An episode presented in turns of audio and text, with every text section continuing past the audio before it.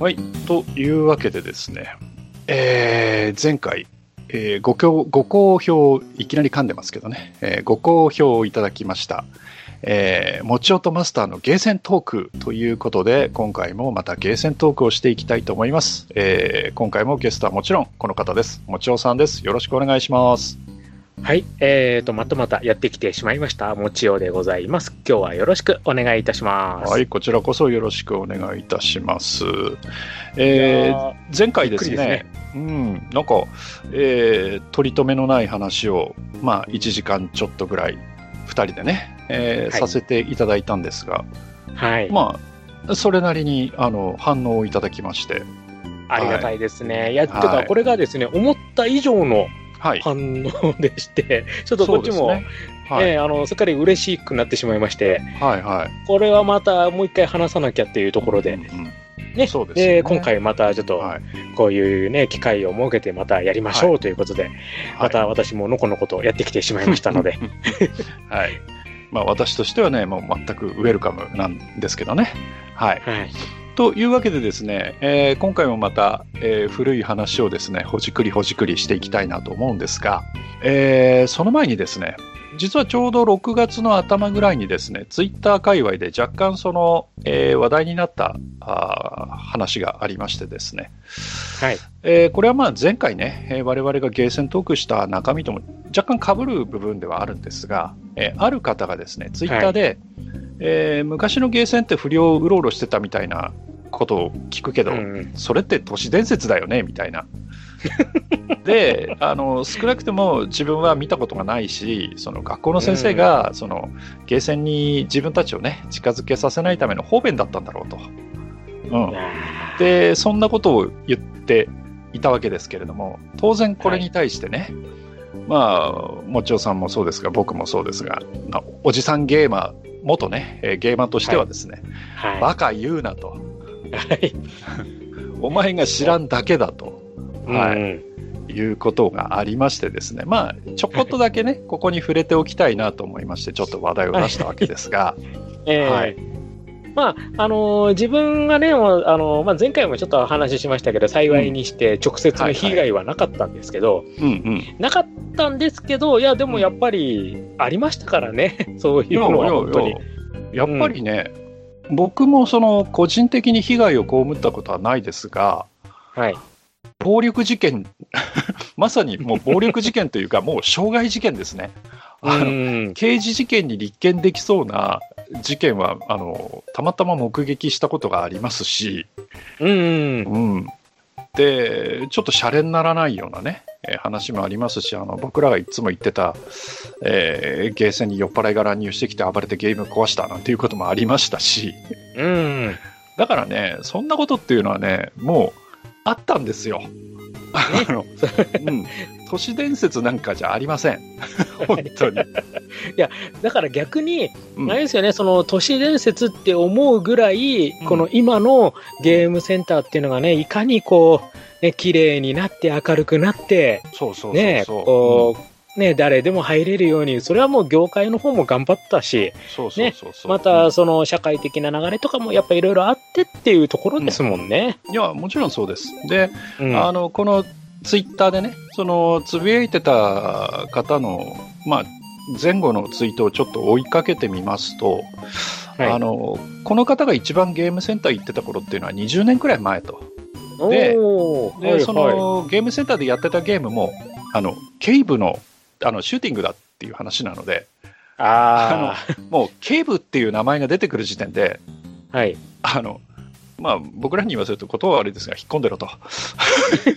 いう感じですよね。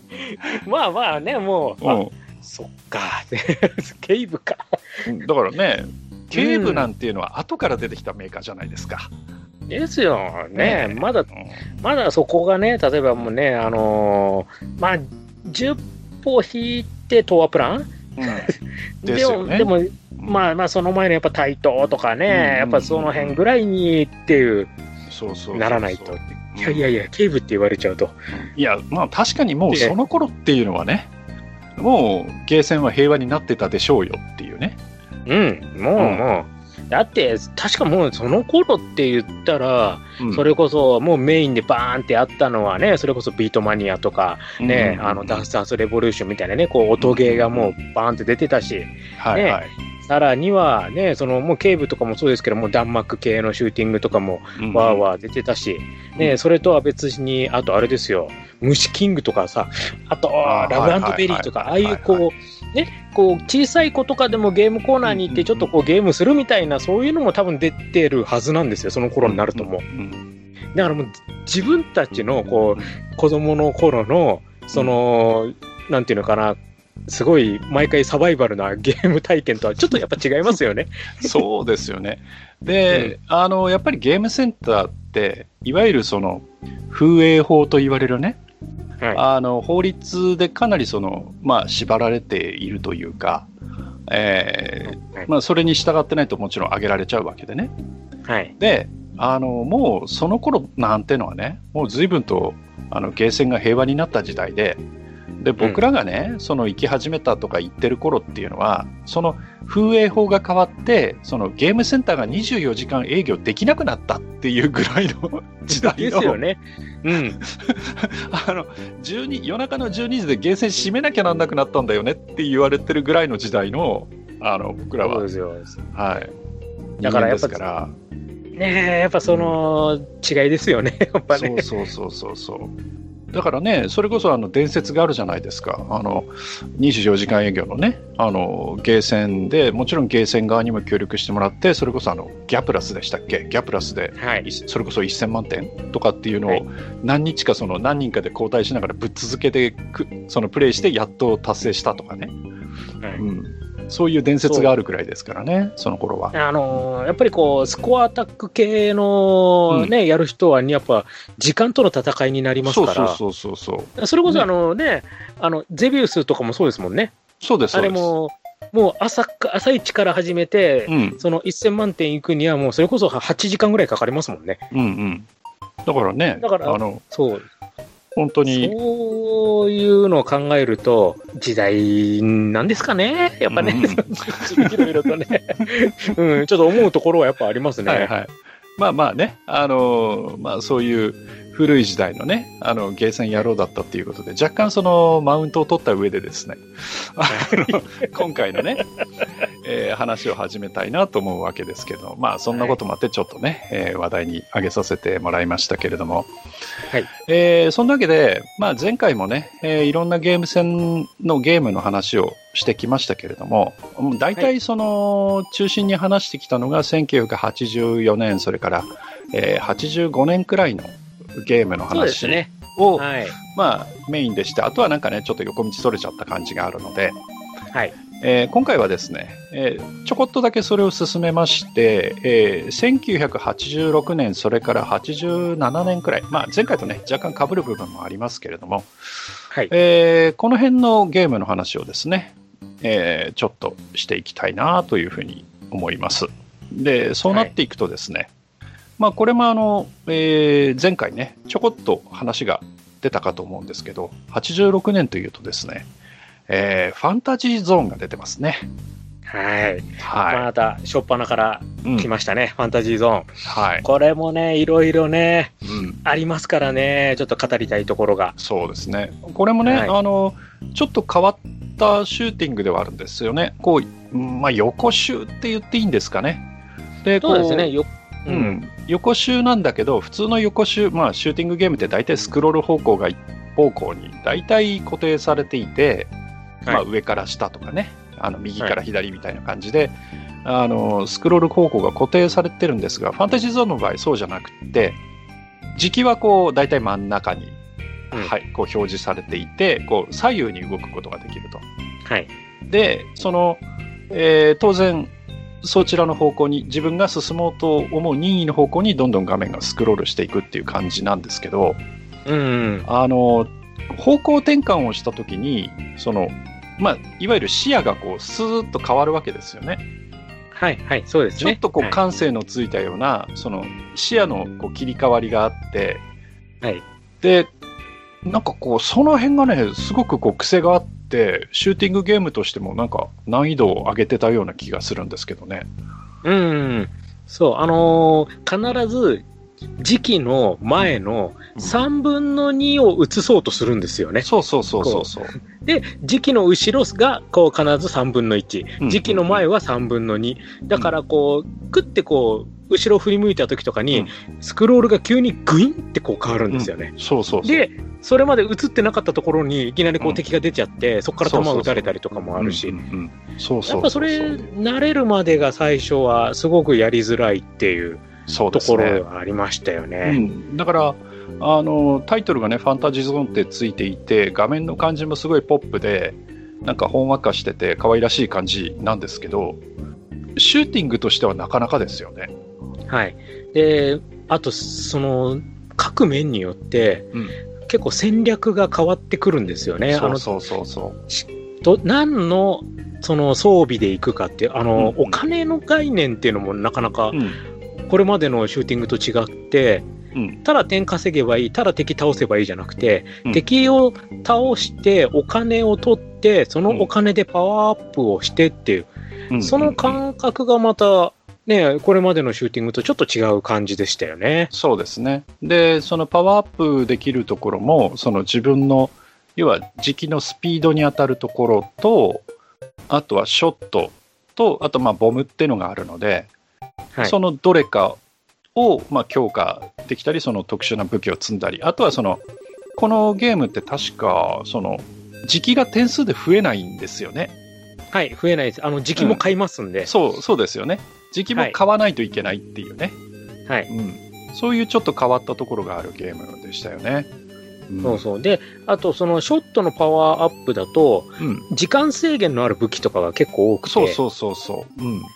だから、その、例えば、セブンウェイショットなんかがいい、あと、レーザーとかもそうかな。うん。うんあ、のー制限時間が20秒とかぐらいしかないんで、その間にできるだけこう、前線基地を破壊してとかやらないといけないんでなんていうのかな、その、時間が切れると途端にノーマルショットに戻っちゃうっていう。そうそうそうそう。で、うん途端に敵がわーってくるっていう、あの感じもね、うん、結構、きついなーなんていうのは思ったりはしてたんですけど、で、あれ、買い物続けてるとどんどん値上がりしなかったでしたっけ？あ、値上がりしますよ。そうですよね。一回買うごとにどんどん値段が上がるんで、そうそうそう。だから、自分の得意な武器ばっかり買えないんですよ。そうそうそう。だからお、金足りなくなっちゃう。うん基本的にはケチケチいくんですよね。はい。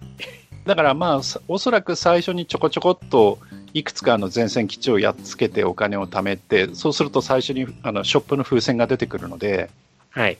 そこで大体、まあ、時期のスピードが遅いから、まあ、ビッグウィングにするか、ジェットエンジンにするかぐらいして、あとはボムうんをツインボムにして、はい。とりあえずはそのぐらいでいくか、みたいな感じでね。そうですね。もう一面はもうそれでいけるからいいかな、うんみたいな。で、二面からが、あの、まあ、とりあえずショットのとこだけ少しうんなんか変えるかな、ワイドショットにしようかなとか、そうですね。ちょっと、うん、まあ、セブンウェイだとちょっともったいないかなとか、なんかこう、うんそういうのを考えたりとか、そういうのをやっていく感じですよね。そうですね。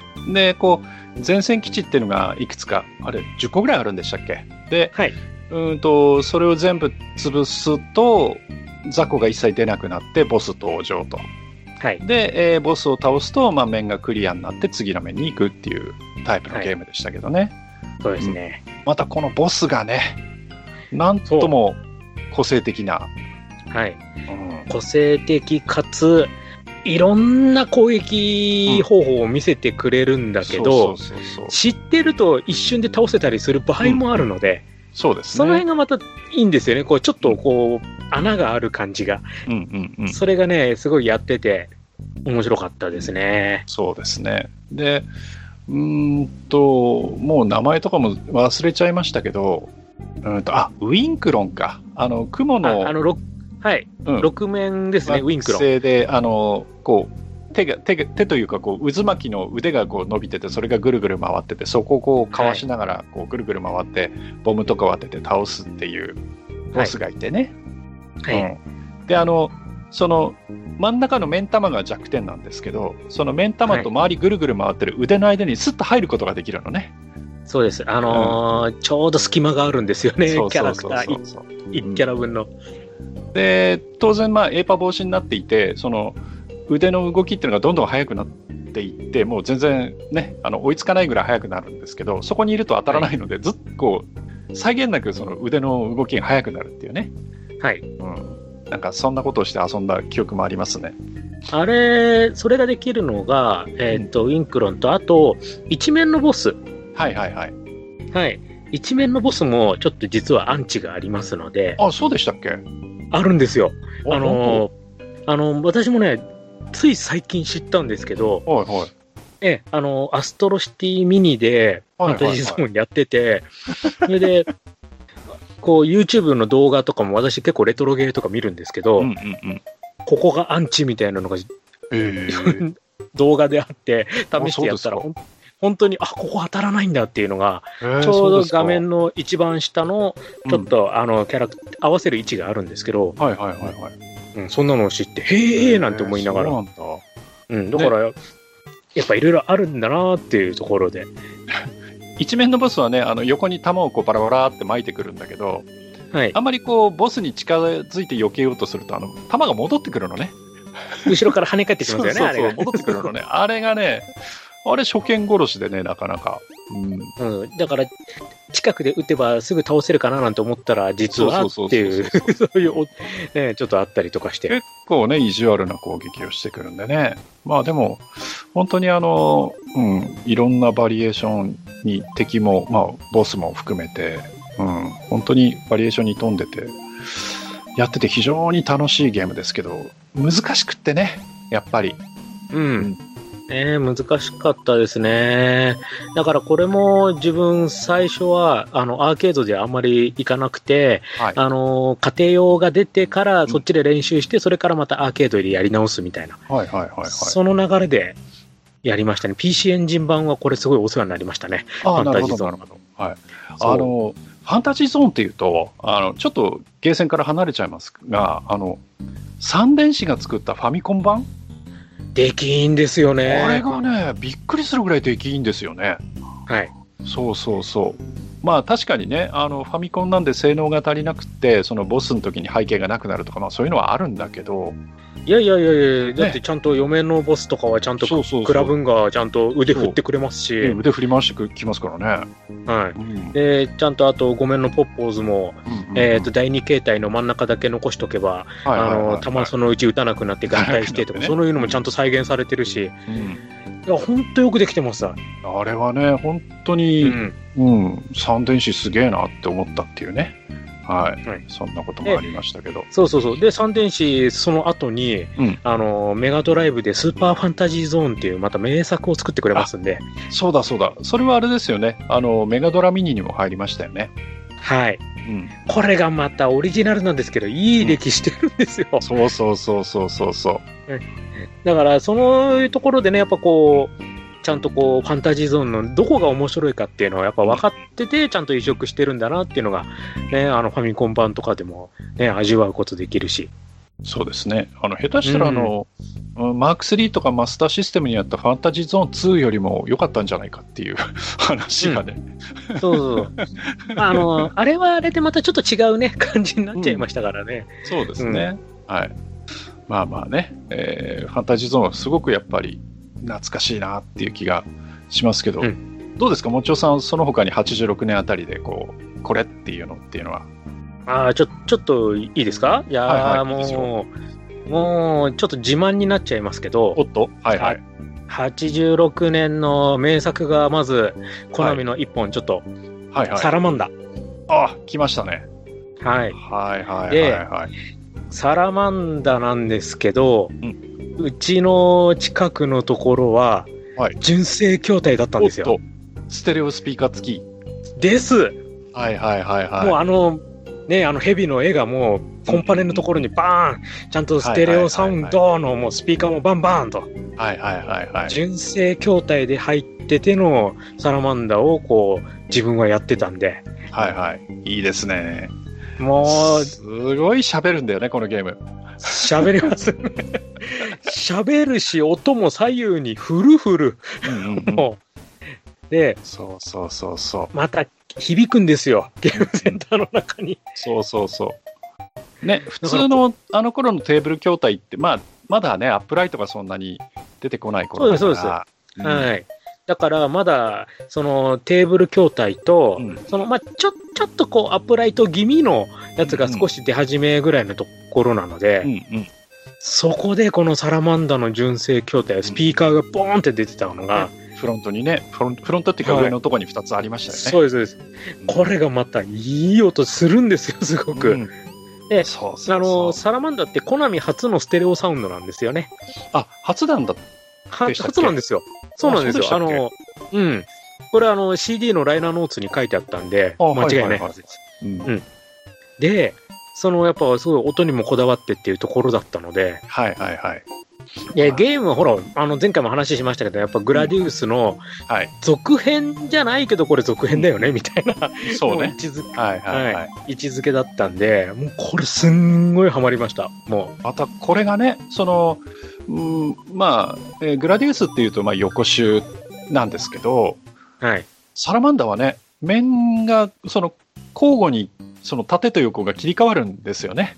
そうです、そうです。うんはい。これがね、また最初横で、次が縦で、また横で、つって、こう、交互にこう来るんですけど、はいはい。ね、一面からもう、いきなり飛ばしますからね、もう、うん、あの細胞ステージが。細胞がね。ねこう、復活する壁があったりとか。ねつこう結構爪みたいのがぐわーって出てたりとか、いろんなこうし仕掛けが多くて、で、それをこう頑張っていくと、一面のボスがゴーレム。ね、脳みそにこうはい。目と手が生えてるあのデザインって、うんこれがまたね、私すんごいかっこいいなって思って、当時の私の小学校の、えー、と夏休みの工作で私あのゴーレム作ったんですよ。紙紙粘土で。すごいな。そう。だからそれぐらいサラマンダー好きですよ。本当に。いやー、ほんとね、あのーサラマンダはね、音楽もいいし、で、あの、キャラクターのね、まあ、一面のゴーレムもそうだし、二面のテトランもそうだし、うん。なんかその、ボスキャラまでもがなんか人気になっちゃって、ね、後々のゲームにまた再登場っていう流れもできちゃってね。で、それでいて、うんその、すんごい難しいわけじゃないんですよ。そうですね、一周だけだったらね。そう。一周はな、頑張ればできるじゃないですか。うんうんうん、できますね。だから、その辺のね、難易度も、すごくこう、ある意味グラディウスよりも、うんこう、なんか、ちょっと気持ち難易度下がったかなっていうはいはいはいところがあって、だからすごい、それでも頑張れたっていうのもあって。ちょっとあの面食らうのが、あの、グラディウスだと要はパワーアップのカプセルを取って、ゲージをこう貯めてって、自分でパワーアップを選ぶじゃないですか。はい。だけど、サラマンダってそうじゃなくて、パワーアップアイテムが落ちてるから、はいはい。だからその、ね、オプションだったり、スピードアップだったりで、スピードアップがなかなか出ないんですよね。そうなんですよね。そう、ミサイルは結構出るんだけど、うん。で、ミサイルだ、うん、レーザーだとかっていうのはそこそこ出るんだけど、スピードアップが出なくて、途中で死んじゃったりすると結構大変だったり、うん。うん、それはありましたけど、でもまあまあ、うん、あの、一周だけだったらなんとか慣れれば、うん、いけるかなっていう、そういう難易度でしたね。うん。だから、それがね、本当ゲーセンで、やっぱりこう、ちょっとやってみようっていうふうに思わせるだけの魅力がすごい詰まってたゲームですね、これは。ですね。で、やっぱりね、とりあえずゲーム始まったら、まだパワーアップしてないのにミサイルボタンをパーンって一回叩いて、ミストチェインバーイズエンプティって言わせてから始めるっていうね。やりますよね。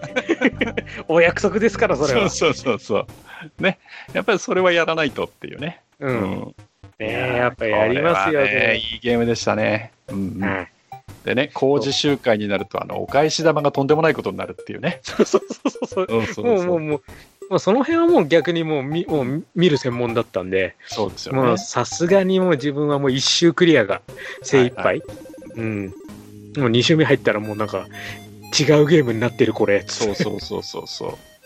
な、な、何週、うーんと、5週目くらいからかな？なんか全部打ち返しが出るとかな？全段打ち返しとかなんとかってなのが5週目くらいだったかな？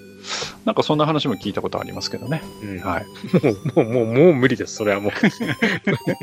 でもね、上手い人はね、5週も6週もしますからね、あのゲーム。うん。こう、だから難易度の上がり方がすごいんですよね、そういう意味ではね。ほんとね。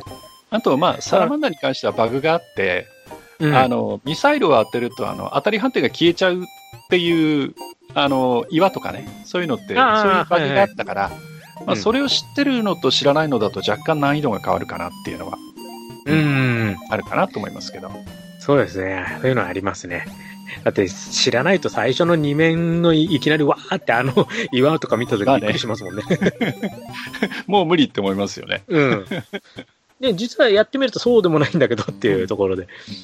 そうだからさすがにね、ファミコン版移植された時にあれは移植できなかったなと思って、うん。こう、面構成が変わっちゃったんですけど、うんでもファミコン版はファミコン版でまた結構、うん、オリジナルステージがね、あのーライフフォースの曲とかになってたりとかしてて、はいはいはいはいはい。